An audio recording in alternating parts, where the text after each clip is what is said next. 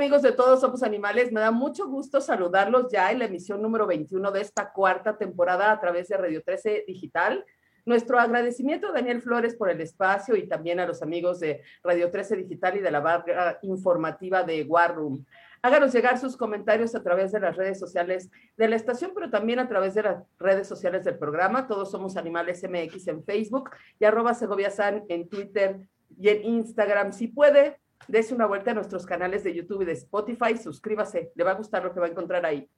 Y el día de hoy estoy muy contenta porque tengo invitadas de lujo. Fíjense, ella es médico especialista en infectología en el Departamento de Investigación en Enfermedades Infecciosas en el Instituto Nacional de Enfermedades Respiratorias de México, el INER, y también es miembro de la red Veganas Antiespecistas. Me da muchísimo gusto tener aquí de invitada a la doctora Ami Prado. Bienvenida, todos somos animales, Ami. Al contrario, Sandra, muchas gracias por la invitación. Es un gusto estar participando en las actividades que realizas. Oye, a mí, qué, qué gusto tenerte por acá. Cuéntanos, ¿cómo, ¿cómo te nació esta inquietud por iniciar en el veganismo? ¿Cómo hiciste esta transición? ¿Qué te impulsó? Platícanos.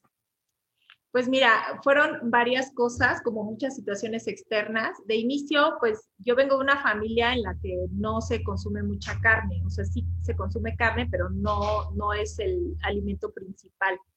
Eh, generalmente mis papás siempre nos, eh, nos, educaron con el valor de las verduras y de los alimentos sanos. Eh, ya de adulto intenté ser vegetariana en muchas ocasiones. Sin embargo, por cuestiones del trabajo en la universidad, etcétera, no podía. Era bastante complicado. La comida que venden en las calles de pronto es toda tiene productos animales, entonces es muy difícil lograrlo. Eh, y ya, bueno, eh, casualmente un paciente me regaló un, perrito este, que se llama Juan Gabriel y que, bueno, o sea, yo lo, o sea, desde que lo vi me enamoré de él. Ya después le conseguí a sus, a sus compañeritas, eh, una gata y otra perrita, pero pues la verdad es que me, nació tanto amor por ellos y tanta ternura que yo dije, no me puedo volver a comer a ningún animal. Este, y bueno, también hay personas que, influenciaron, ¿no? Personas que sigo y que admiro eh, y que tuvieron una influencia positiva en este aspecto. Oye, qué, qué bonita, qué bonita historia. Si es que le eh, esta, esta vegana más se la debemos a Juan Gabriel, pues habrá que darle, habrá que darle las gracias a, a Juan Gabriel por, por esto. Oye, ¿ya es difícil ser vegano en un ámbito como el médico? Muchísimo es demasiado difícil. Ahorita ya no está tan mal visto, de hecho, eh, creo que en, los equipos de nutriología hay bastantes eh, tendencias en, en, apoyar este tipo de, alimentación en cuanto con un enfoque eh, en la salud, sobre todo, en la salud física. Em, pero de inicio, sí, o sea, la verdad es que es súper complicado. de pronto hay quien me decía, son personas que quiero y que admiro, eh, que me decían, es que esto, sea vegetariana, es válido eh, para una persona que no conoce, ¿no? Pero para ti que sabes de salud, no está permitido. Este, qué, pecado que, casi, casi, ¿no? Qué pecado que quieras eh, o que estés incitando a un estilo de vida no saludable, cuando en realidad, pues ahorita ya hay mucho más información que hace unos años cuando yo empecé con este de alimentación.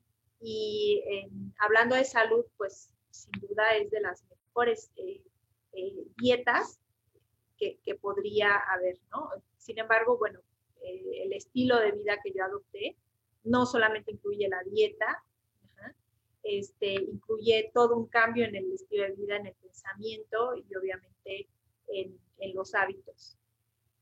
Oye, y todo esto que, has incorporado a tu forma de vivir, ¿lo has podido implementar en tu práctica médica diaria de alguna forma? Es un poco complicado, eh, sí, es, es, complicado. O sea, sí intento influir en, mi ambiente, pero eh, sí causa un poco de, Es difícil, bastante complicado. De pronto me siento sin camino. Claro, porque hay como muchos mitos todavía al respecto de, del veganismo. De hecho, eso te iba a preguntar. ¿En realidad es, es, es un mito que el veganismo es bueno para la salud humana o tiene algo de cierto? No, no, no. De hecho, hay estudios en los que por lo menos eh, se, se, ha visto que tienen las personas que llevan una dieta basada en plantas, eh, tienen una mejor función a nivel renal o menor riesgo de progresión a falla renal. Eh, tienen un, también hay algunos estudios en los cuales se ha comprobado que es una dieta con bajo, con menor inflamación eh, las personas eh, llegamos a producir sustancias proinflamatorias en nuestro cuerpo y asociadas a estrés, ya sea estrés emocional, estrés físico, eh, hipoxemia, es decir, oxígeno bajo. y bueno, al final se ha visto que las personas que tienen una dieta vegetariana o una dieta basada en plantas, definitivamente tienen menor, menores niveles de ah, mira, entonces no, andamos tan mal. No solo es, es bueno por otros motivos de los que hablamos con mucha frecuencia en el programa, pero, pero también para la salud puede ser una excelente alternativa. Sí, sí, definitivamente. Eh, obviamente no, no, no son es muy fácil caer en un estado de déficit de nutrientes si es que no se sabe llevar. Obviamente, pues se tiene que consultar con un especialista en nutrición para que nos oriente qué tipo de alimentos comer. Eh, las plantas son muy ricas en todo tipo de nutrientes, sin embargo, no, eh, si nos enfocamos en un solo tipo de alimentación, pues podríamos caer en alguna deficiencia.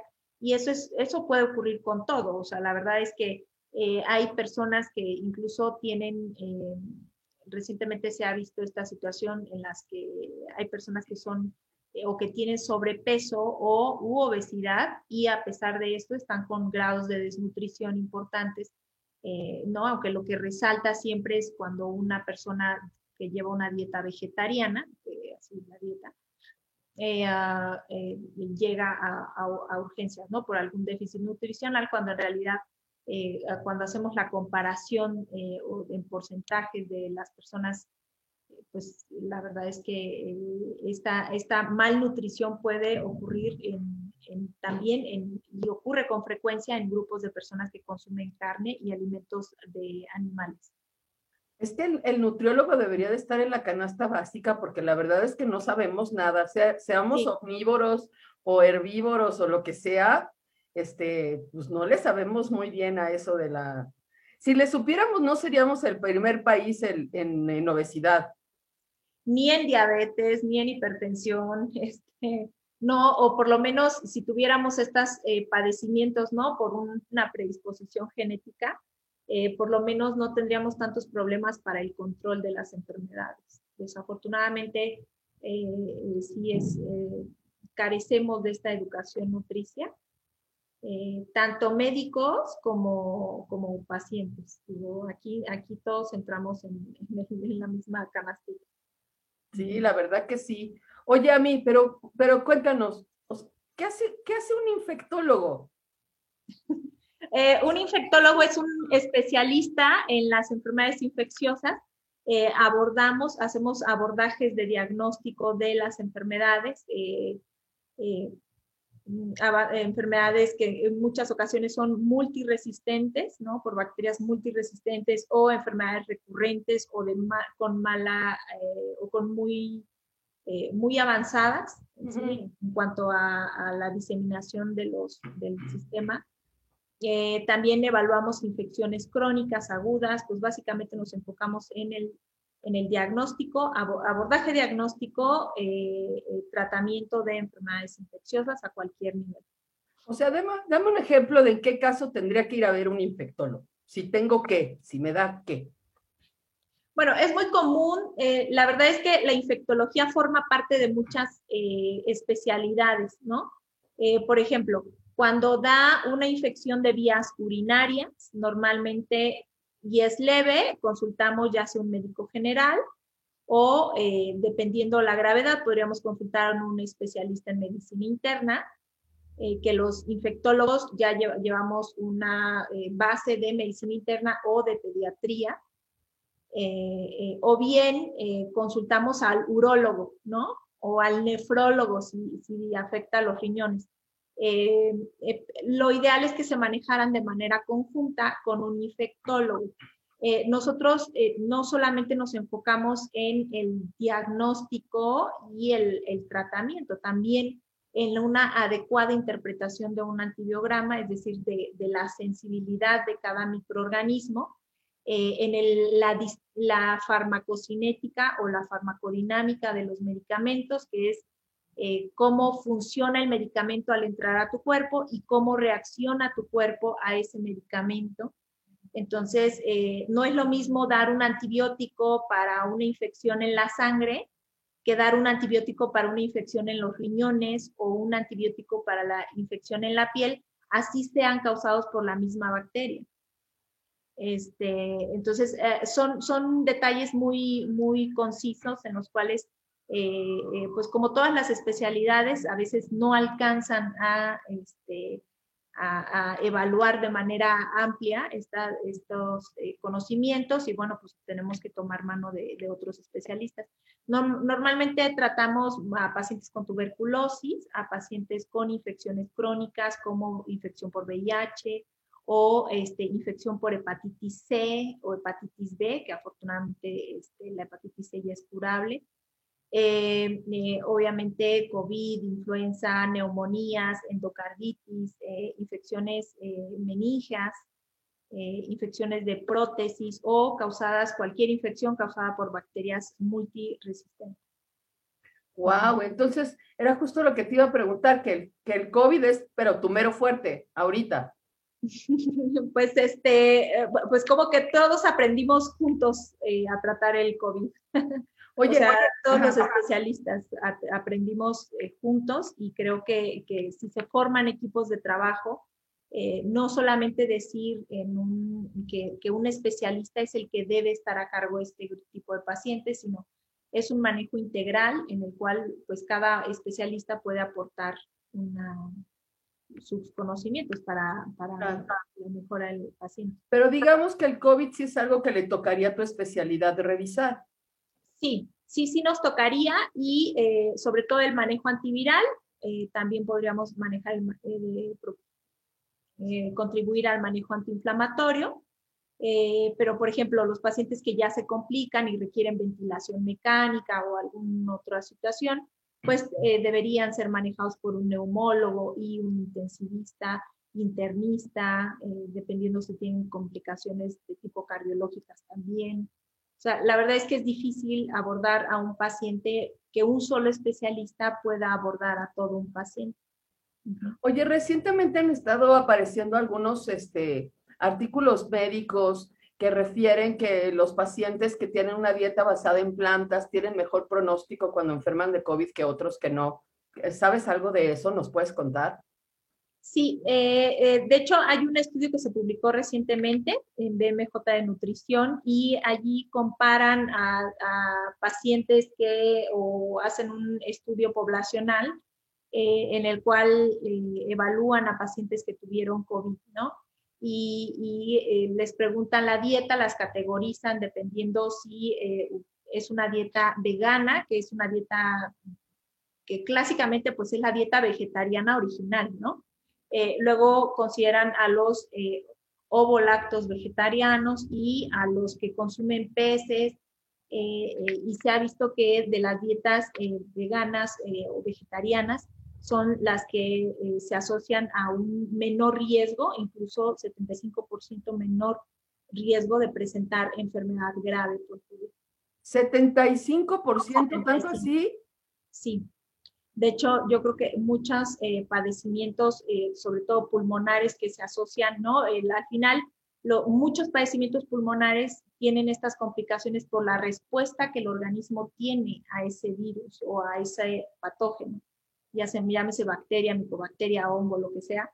Eh, y gran parte del sustrato para, para hacer esta inflamación o esta respuesta exagerada a la presencia de este patógeno pues eh, tiene que ver con eh, la cantidad de grasa que hay en la sangre, pero también el estado proinflamatorio basal del que hablábamos al inicio de la plática, en el que eh, los, los, pacientes que están ya inflamados de inicio, no es lo mismo estar así de inflamado que quien está ya persistentemente inflamado y entonces le estimulas y se inflama más a alguien que, que, le estimulas y obviamente va a inflamar, pues es parte de la respuesta inmunológica, pero no es lo mismo inflamarte como para responder y contener esa infección y tratar de matar o destruir a ese virus que inflamarte ya en un grado en que ni siquiera lo puedes controlar y lejos de ayudarte te está perjudicando y puede eh, esta respuesta acabar con tu, con tu vida incluso.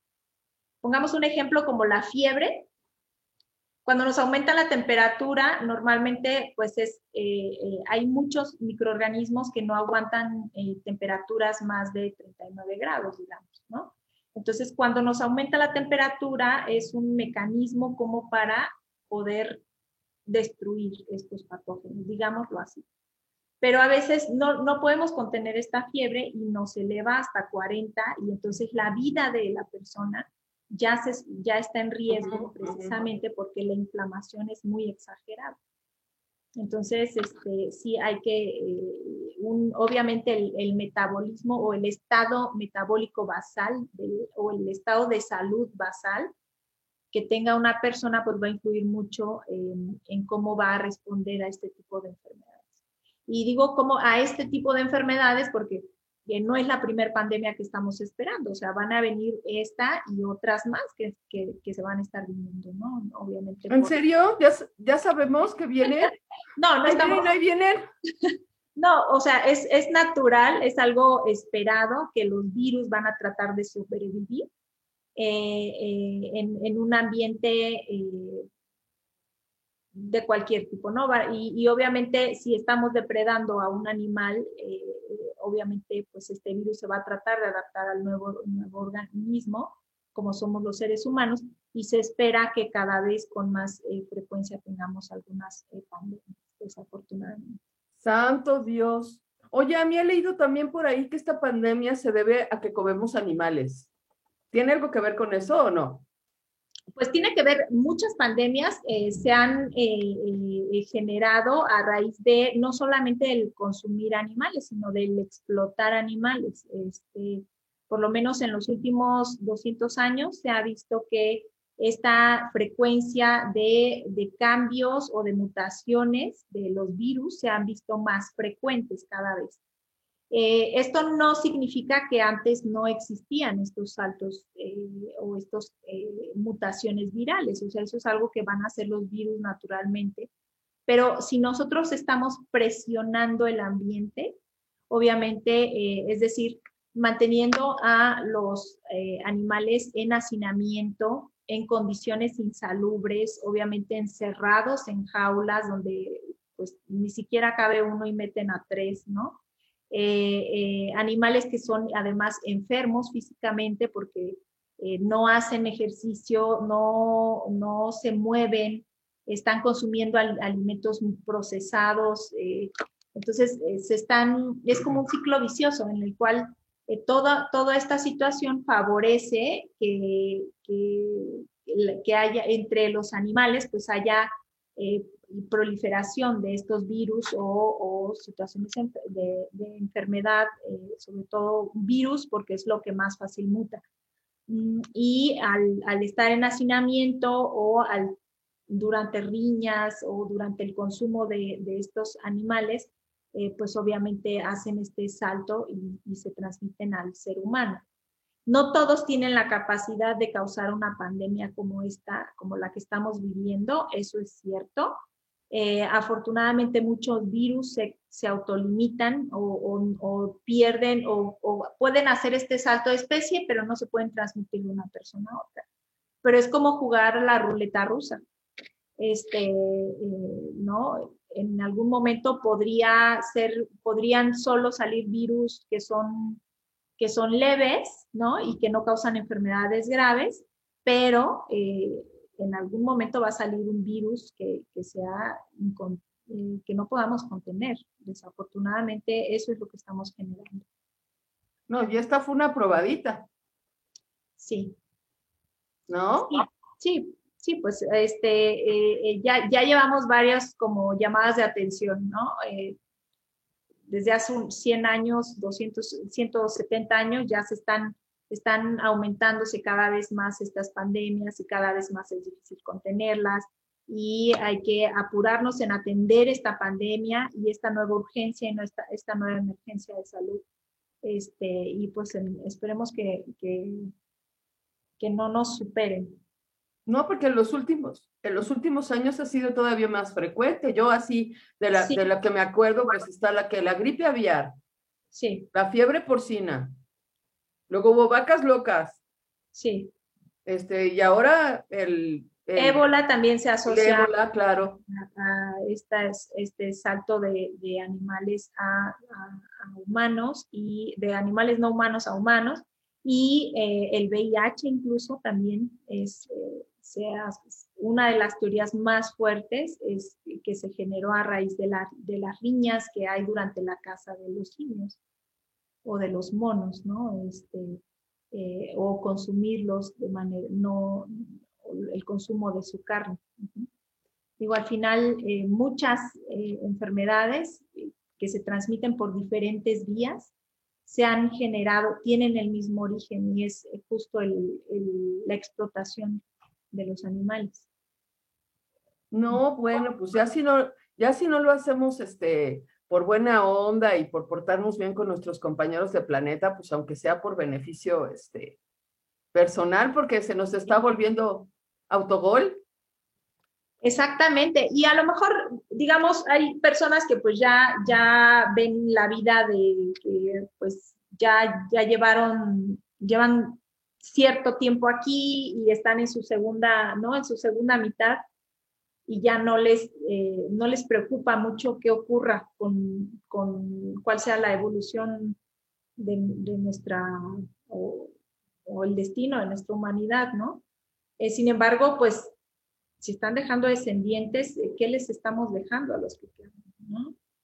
Este, ¿qué, qué, qué parte estamos de, cómo estamos eh, dejando a, las nuevas generaciones sin anticuerpos adecuados, ¿no? Este, sin recursos eh, naturales, sin recursos, eh, bueno, ni siquiera de ética, ¿no?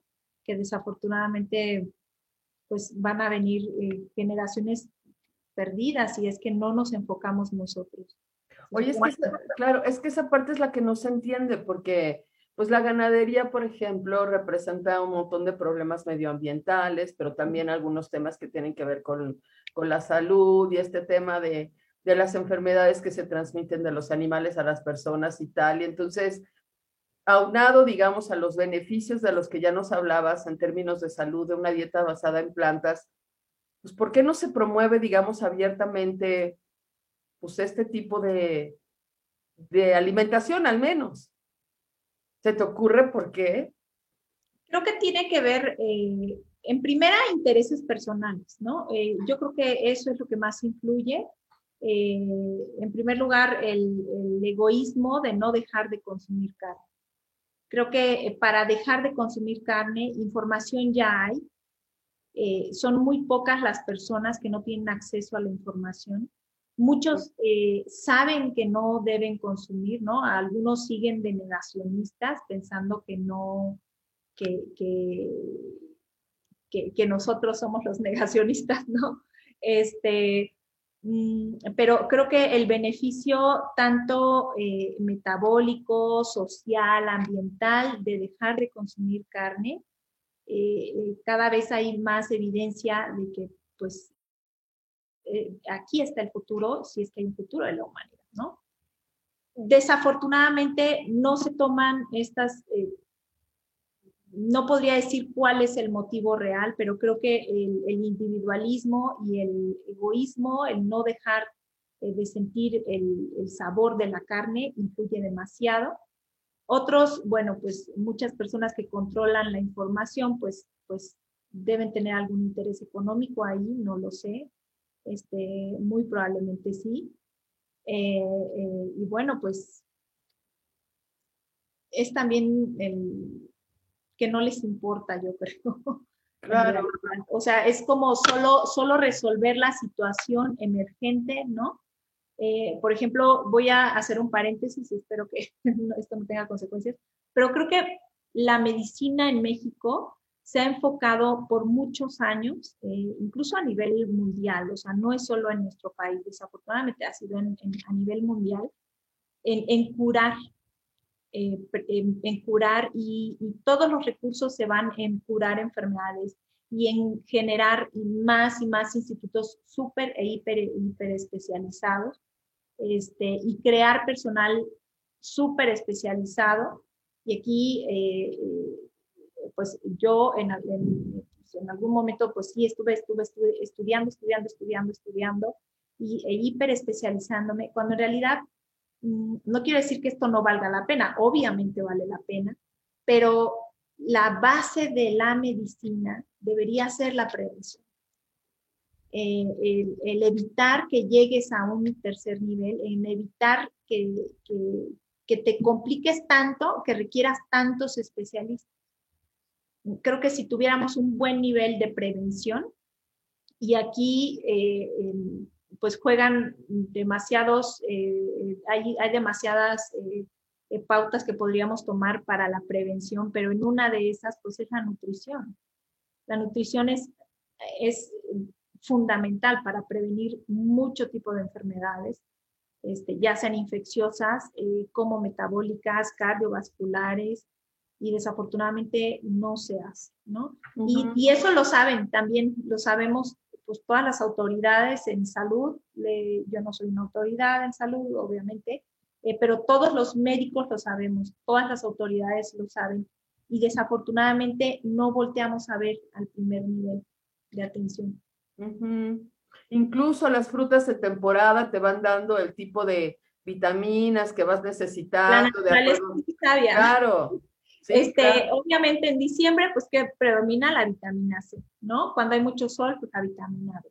O sea, la verdad es que incluso uno va viendo los colores.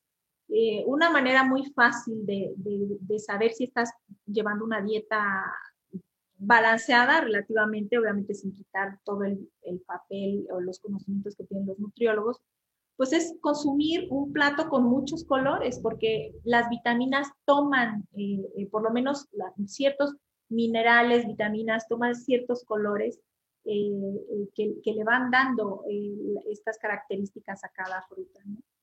Y, pues de pronto se pone muy de moda consumir un solo color, ¿no? De alimentos y desafortunadamente no son colores naturales.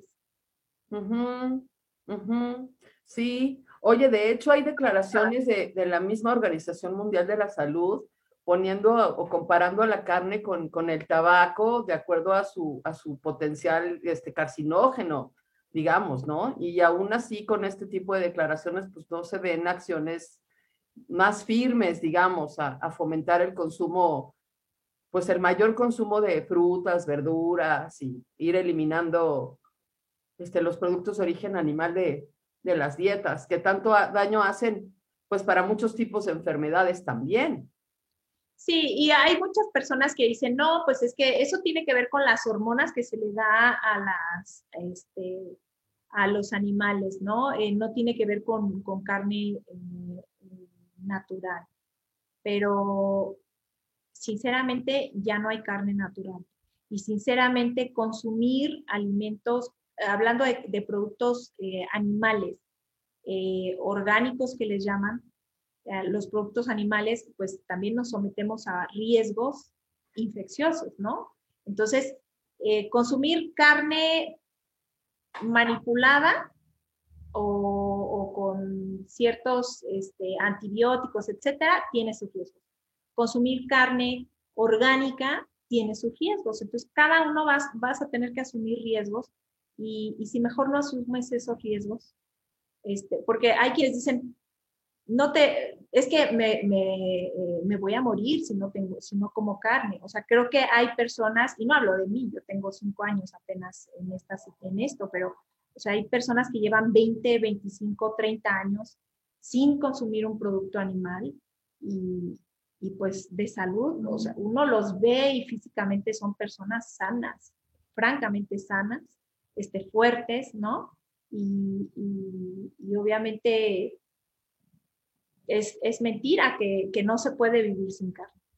Sí, desde luego. Oye, ¿qué opinión te merecen acciones como la que tuvo este, el Hospital Hayek en, en Beirut, que decidió solamente dar alimentación vegana a sus pacientes porque decía que no los va a alimentar con las cosas que los enferman.